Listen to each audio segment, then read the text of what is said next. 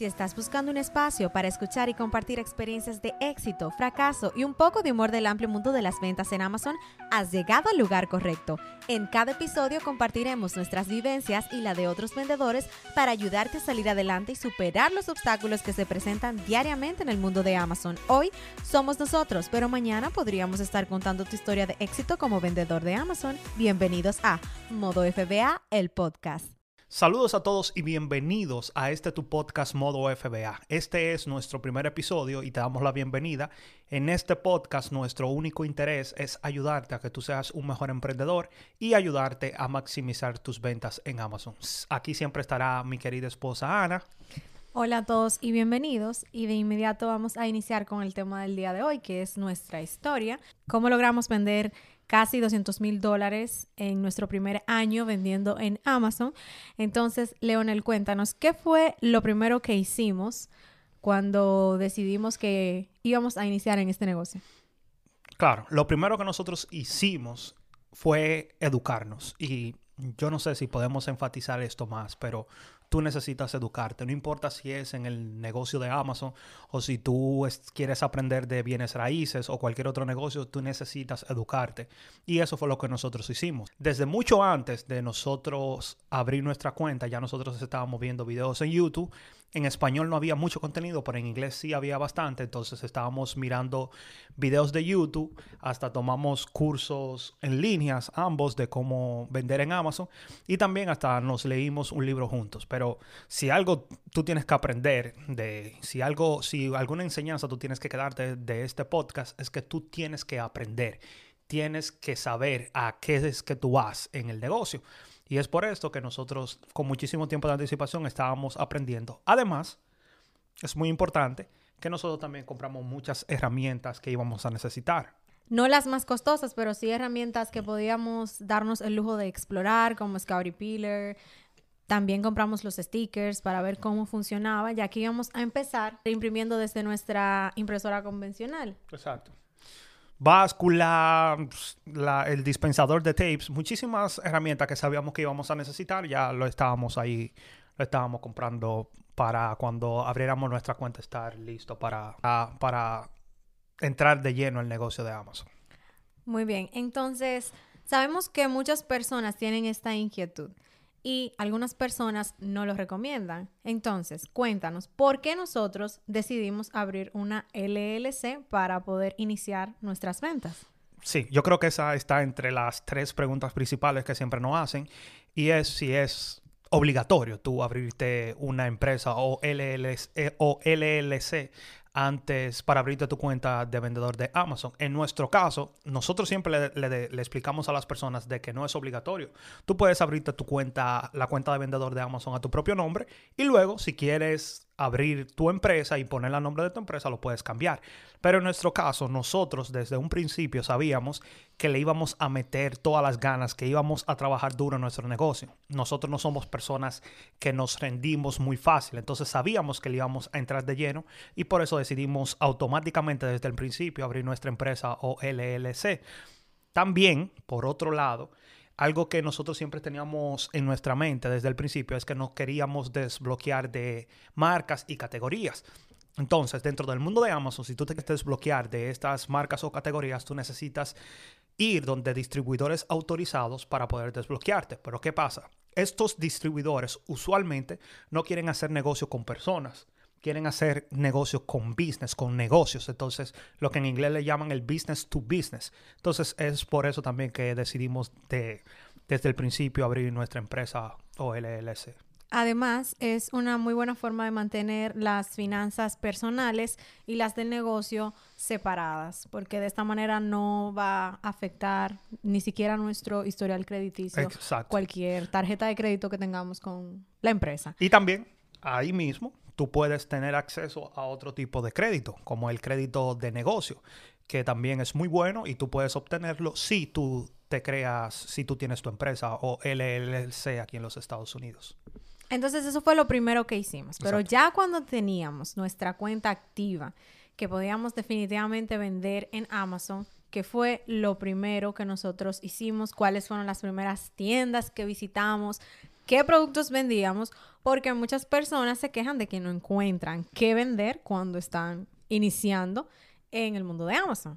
Yo creo que tuvimos suerte, tú se podría decir, pero al mismo tiempo yo creo que como ya teníamos un plan, habíamos hecho un plan de lo que queríamos hacer, entonces como era diciembre y todos sabemos que en diciembre se regalan muchos juguetes, nosotros nuestro enfoque era totalmente ir a las tiendas de descuentos como Ross, como Marshall, como TJ Maxx y nuestro enfoque totalmente era buscar juguetes había un juguete que nosotros lo compramos y se vendió rapidísimo en Amazon. Entonces, nosotros lo que hicimos fue que íbamos a diferentes Ross, yo creo que era que lo comprábamos, a buscar solamente ese solo juguete. Y llegamos a vender más de 30 unidades de ese juguete. O sea, nosotros íbamos, tú te recuerdas que íbamos y era solamente a buscar esos juguetes. Íbamos, tomábamos todo lo que había y de una vez no íbamos para otro a ver si podíamos No, no íbamos a escanear a la tienda, ya sabíamos lo que estábamos buscando lo cual era muy satisfactorio para nosotros porque solamente teníamos que entrar, está, lo cogemos, lo pagamos y nos vamos. Exacto. Entonces, ese era al principio, ese era nuestro enfoque, ir a esas tiendas de descuento. Pero después ya pasó diciembre, entró enero, ya no había tanta demanda de juguetes, aunque siempre hay demanda de juguetes en Amazon. Pero entonces aquí fue donde decidimos movernos un poquito de las tiendas de, de descuentos. Y por eso ahí es donde entra también los desbloqueos que queríamos hacer de nuestra, de marcas y de categorías, porque ahí vamos a entrar automáticamente a otras tiendas. Entonces, ¿qué fue lo que hicimos ahí? Bueno, ahí lo que hicimos fue que iniciamos el proceso de desbloqueo de categorías, principalmente porque las marcas ya es un poquito más difícil. Las categorías abren muchas más puertas cuando tú desbloqueas una marca es solamente esa marca en específico. Entonces desbloqueamos grocery y beauty y de esta manera pues podíamos abrir un poquito el campo en el que íbamos a comprar los productos porque pudimos entonces ir a tiendas como Walmart, Target. De igual forma seguíamos yendo a las tiendas de descuento porque se pueden conseguir algunos productos que son topicals.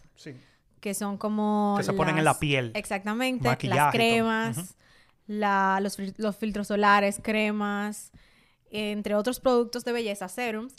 Y entonces el problema era que esos productos no lo íbamos a estar consiguiendo todo el tiempo en las tiendas de descuento. Exacto, ese es el problema que nos encontramos en estas tiendas de descuento, que si hoy, por ejemplo, conseguíamos un filtro solar y lo comprábamos y lo vendíamos en Amazon súper rápido, si queríamos volver a comprarlo, fácilmente ya no lo podíamos conseguir porque ellos no tienen cantidad ilimitada de, esa, de ese producto. Y entonces así se vuelve un poquito difícil. Y por eso fue que nos enfocamos directamente ir a comprar a Walmart. ¿Por qué? ¿Cuál es la diferencia de, de cuando nos enfocamos en tiendas como Walmart y Target? Bueno, la diferencia es que el stock de los productos es más seguro en tiendas como Walmart, por así decirlo. Es decir, que un producto que yo compro en Walmart hoy es muy probable que mañana también yo pueda conseguir ese producto, a menos que exista algún tipo de problema, conflicto entre las marcas. Exacto. Sin embargo, en la mayoría de productos que nosotros vendíamos no era el caso, porque teníamos muchos productos de grocery que incluso eran de la marca de Walmart, Exacto. que estábamos aún más seguros de que íbamos a poder conseguirlos en Walmart. Y pues esa es una manera de asegurar un poco el negocio y empezar a vender lo que en inglés se conoce como replens. Exacto.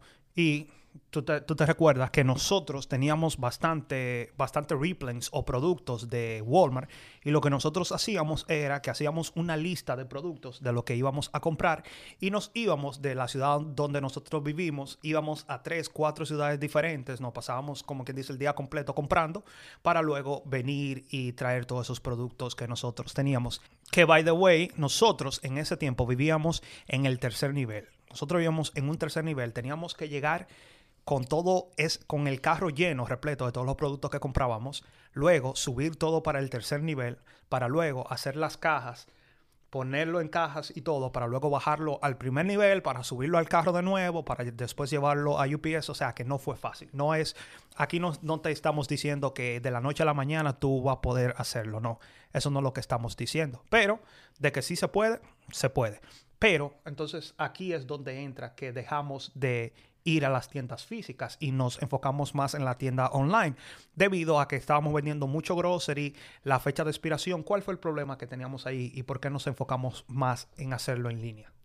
nosotros dejamos de hacer el recorrido que hacíamos a las distintas ciudades porque nos encontrábamos con el mismo inconveniente siempre. Al vender grocery, la barrera principal que todos los vendedores encuentran es la fecha de expiración. Entonces, antes de que tú sigas, ¿lo puedes explicar para las personas que están escuchando por primera vez cuál es el problema con la fecha de expiración en Amazon? Correcto.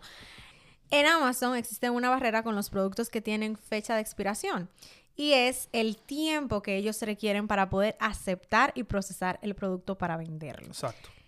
La regla dice que, bueno, depende de la categoría, pero en específico en grocery deben ser mínimo 125 días para darle tiempo al producto llegar a la bodega, ser procesado e incluso ser enviado a otras bodegas, porque no necesariamente el destino al que tú enviaste tu batch, al que tú enviaste tus productos, es el destino final. Entonces, ¿qué sucede? Cuando íbamos a Walmart, nosotros encontrábamos productos que se vencían en un mes, en dos meses, y ese tiempo no era suficiente para nosotros poder asegurarnos de que Amazon lo iba a recibir. Podíamos enviarlos, pero corríamos el riesgo de perder incluso la inversión que estábamos haciendo, porque si Amazon decía, no podemos recibirlo porque viola nuestra política, entonces nosotros estábamos de brazos cruzados, teníamos que pedir el producto para atrás, donarlo o comérnoslo. Exacto. Entonces ese era el problema que enfrentábamos cuando íbamos a las tiendas, porque imagínate, salíamos de nuestra casa, de nuestra ciudad, para otras ciudades a buscar esta lista de productos que ya habíamos hecho y cuando llegábamos allá encontrábamos el producto, pero se vencía muy rápido, entonces no podíamos comprarlo. En otro Walmart no conseguíamos el producto, entonces era un caos y dijimos, yo creo que eso fue algo que nos propusimos y dijimos, vamos a hacer lo mismo que estamos haciendo, que es haciendo el arbitraje, comprar en un, en un lugar para venderlo en Amazon, pero vamos a hacerlo en línea. Y eso es lo que hacemos el día de hoy, que vamos igualmente, a tiendas como Walmart, como Target, pero en línea, compramos esos productos, esos productos se envían a nuestra casa, entonces ya nosotros preparamos esos productos y los mandamos a las bodegas de Amazon. Bien, entonces algo muy importante también que me gustaría compartir con la gente es las herramientas que estábamos utilizando en ese entonces, porque mucha gente piensa que necesita absolutamente todas las herramientas que tiene otro vendedor o todas las herramientas que salen para facilitar pues el proceso de búsqueda de productos y esto no es así. Cuando nosotros iniciamos que logramos vender nuestros primeros 10 mil dólares al mes, nosotros solamente estábamos utilizando cuáles herramientas? Solamente estábamos utilizando la herramienta que todos los vendedores de Amazon consideran como indispensable, que es Kipa. Yo creo que todo el mundo en la comunidad de Amazon está de acuerdo con que Kipa es la herramienta principal indispensable para este negocio. Y aparte de Kipa, no es obligatorio que tú lo tengas, la tienes que tener, pero nosotros decidimos por la flexibilidad y que nos ahorraba bastante tiempo, decidimos utilizar Inventory Lab, que es nos ayuda a facilitar el envío a las bodegas de Amazon. Aparte de que con el precio que se paga mensualmente por Inventory Lab, está incluido una aplicación que se llama Scoutify, donde nosotros cuando íbamos a Walmart, cuando comprábamos el producto, lo agregábamos una lista y así ya era muchísimo más fácil cuando llegábamos aquí a la casa para enviar los productos a Amazon. Pero básicamente, no necesitas usar todas las herramientas que hay en el mercado porque hay bastantes herramientas. Tú lo que necesitas cuando estás comenzando es Kipa y eso es todo lo que tú necesitas, no necesitas nada más. Ahora, yo sé que muchos se están preguntando, 10 mil dólares al mes. Ustedes llegaron a vender 10 mil dólares al mes solamente utilizando Kipa e Inventory Lab, que Inventory Lab básicamente no es necesariamente para buscar más fácil productos, es solamente para escanearlos más fácil. Entonces, ¿qué estábamos haciendo? ¿Cómo fue que logramos? ¿Cuánto tiempo nos tomó llegar a ese punto? Porque por ahí aparece mucha información acerca de vender productos en Amazon y hacer miles de dólares en poco tiempo y eso no necesariamente es así. ¿Cuánto tiempo nos tomó a nosotros llegar a vender esa cantidad al mes? Para nosotros, yo creo que fue alrededor del mes número 5, ¿verdad? Correcto. Creo que fue al quinto mes. Pero en este punto tenemos que saber que va a depender de muchísimos factores, pero el factor principal es la inversión que tú tengas para hacer en el negocio. Porque no es lo mismo si nosotros empezamos con 5 mil dólares a otra persona que pueda invertir 50 mil dólares. Eso va, a variar, va variar mucho la cantidad de dinero que tú puedes invertir y por ende va a, esas personas van a generar mucho más dinero que tú, porque van, empiezan con más dinero. Y aquí es muy importante de que tú no tienes que, que compararte con otras personas. Quizás en internet tú puedes ver que hay personas que están vendiendo 100 mil dólares, que nosotros vendimos 100 mil dólares o lo que sea. Tú no te puedes comparar porque cada quien tiene que correr su propia carrera. Cada quien tiene que pelear su propia batalla. Tú no sabes la batalla que está, que está teniendo cada persona. Tú no sabes qué cantidad de dinero ellos están invirtiendo. Porque nosotros conocemos personas que gastan en una orden 40 mil dólares. Entonces tú no te puedes comparar con ellos si tú no tienes esa cantidad para gastar. Y es, es muy importante. Pero para nosotros, esa barrera de los 10 mil dólares que muchas personas dicen que es la más difícil dentro del mundo de Amazon, porque tú romper esa barrera de los 10 mil dólares mensuales es un poco difícil. Nosotros lo hicimos en el quinto mes de nuestra venta en Amazon. Además, es importante destacar que la frecuencia de los envíos es determinante para poder generar esas ventas, porque si nosotros no tenemos inventario, no vamos a generar ventas. Y la única manera de tener inventario es comprando el inventario y enviándolo a Amazon. Exacto. De nada vale que tú compres el inventario y lo dejes en tu casa. La frecuencia de envío de nosotros por lo general era mínimo un batch a la semana, mínimo un envío a Amazon semanalmente. Hubo tiempos en los que llegábamos a enviar dos batch, dos envíos, hacíamos hasta tres, principalmente en la época más importante de ventas en Amazon, que es el Q4. Exacto. Y aquí también es muy importante. Yo creo que este fue uno de los fundamentos que nos llevó a alcanzar estas ventas. Y es lo que Rosa acaba de decir. Ser consistentes y persistentes enviando los productos a Amazon. Si tú dejas de enviar, tú dejas de vender como en la comunidad de Amazon hay un dicho en inglés que es you need to feed the beast. Tú tienes que alimentar a la bestia que es Amazon. Entonces, ¿qué es lo que esto quiere decir? Que tú no te puedes parar de seguir enviando, enviando productos a Amazon. Así que si algo tú te tienes que, una promesa que tú te tienes que hacer a ti mismo es que no importa, tú no tienes que mandar 100, 200 unidades en un batch, en un envío. Tú puedes enviar 20, 30 unidades, lo que sea, lo que sea, pero que tú te hagas una promesa contigo mismo de que todas las semanas, por lo menos una vez a la semana, tú vas a enviar esos, esos productos a Amazon para que tu negocio pueda empezar a crecer. Y también, como siempre en la comunidad de Amazon se dice, que cuando tú empiezas a tener historial de venta en Amazon, se te empiezan a abrir las, las, las categorías y, y las marcas. Correcto, nosotros hemos podido ver eso en la actualidad, ya que cuando vamos a verificar si podemos vender un producto, a veces pensamos que estamos bloqueados de esa marca y decimos, no, pues lo podemos vender. Y eso también es el resultado de tener una buena tienda en Amazon, de ofrecer un buen servicio a los clientes y pues yo creo que de enviar constantemente los productos también a las bodegas de Amazon. Exacto. Y ya para terminar, yo creo que algo que es fundamental también, que si con algo yo quiero que tú te quedes de este, de este podcast, de este episodio, es que tú tienes que seguir aprendiendo constantemente. No puedes dejar de aprender. O sea, no puedes pensar que lo sabes todo. Incluso hay personas, nosotros conocemos vendedores en Amazon que venden 100 mil dólares mensuales y muchísimo más, y tú ves como esas personas siguen tratando de aprender, siguen tratando de implementar nuevas formas de buscar productos, siguen implementando nuevos software que lo puedan ayudar a facilitar sus negocios, siguen viendo cuáles herramientas hay disponibles que tú puedas flexibilizar tu negocio o hacerlo más eficiente. Así que tú tienes que seguir aprendiendo. Y como tú siempre dices, Ross, tú tienes que tener la capacidad de autoenseñarte tú mismo, autoaprender. De autoeducarte. Exacto. Claro, porque nosotros logramos lo que logramos en nuestro primer año debido a esta característica, debido a que nosotros constantemente, si íbamos a agregar alguna herramienta al negocio, primero investigábamos, primero veíamos videos, si lo considerábamos necesario, tratábamos de buscar quien nos enseñara a utilizar la herramienta, porque de nada sirve hacer la inversión en la herramienta si tú no sabes cómo usarla.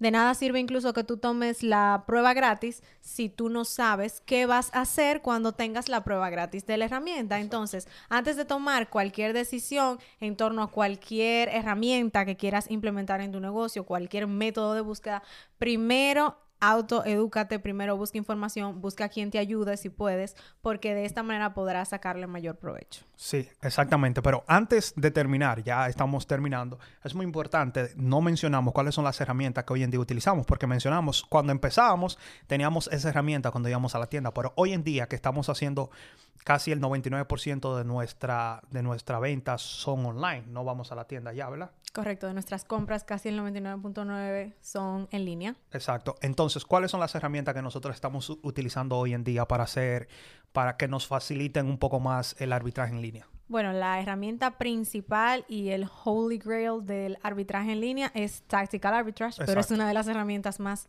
costosas y complicadas si no la estudias con anterioridad. Además, utilizamos la calculadora de RevSeller. Exacto. Tenemos un repricer, que es Biku. También estamos utilizando ahora SellerAmp y seguimos con Kipa e Inventory Lab. Sí, esas son las que nunca, que nunca fallan. Kipa e Inventory Lab para nosotros son las principales. Pero ya para terminar, es muy importante agarrar lo que Rosa estaba diciendo, que tú tienes que invertir tu tiempo aprendiendo las herramientas que tú vas a utilizar. Por ejemplo, el, caso de Tactical Arbitrage, que es todo el mundo dice que es la herramienta más poderosa que hay para conseguir productos en línea, nosotros nos adentramos muchísimo aprendiendo de esta herramienta en YouTube. Hay un canal de Chris Grant que él tiene un playlist grandísimo de esta herramienta y yo vi ese, ese playlist varias veces tratando de aprender de esa herramienta antes de comprarla. Y luego hasta hicimos un curso para aprender a usar esta herramienta. Así que con algo nosotros queremos que tú te quedes, que tú tienes que seguir aprendiendo, tienes que seguir educándote, no importa en la etapa que tú estés en tu negocio, no importa si tú estás vendiendo 500 dólares al mes o 10 mil o 100 mil dólares, lo importante es que tú tienes que seguir aprendiendo. Así que si tú quieres seguir aprendiendo del mundo de Amazon, te pedimos que sigas nuestro canal de YouTube, arroba modo FBA. Allí tenemos muchísima información valiosa que te pueden ayudar a tener éxito en tu negocio de Amazon. Y también todas las semanas estaremos publicando un episodio nuevo en este tu podcast modo FBA. Así que sin nada más, nos despedimos. En el siguiente episodio vamos a hablar de por qué nosotros elegimos Amazon por encima de otras plataformas y comercios digitales como Shopify o eBay. Así que si te interesa, en el siguiente episodio te decimos por qué tú también deberías de vender en Amazon por encima de esas plataformas. Así que sin más, nos despedimos. Bye.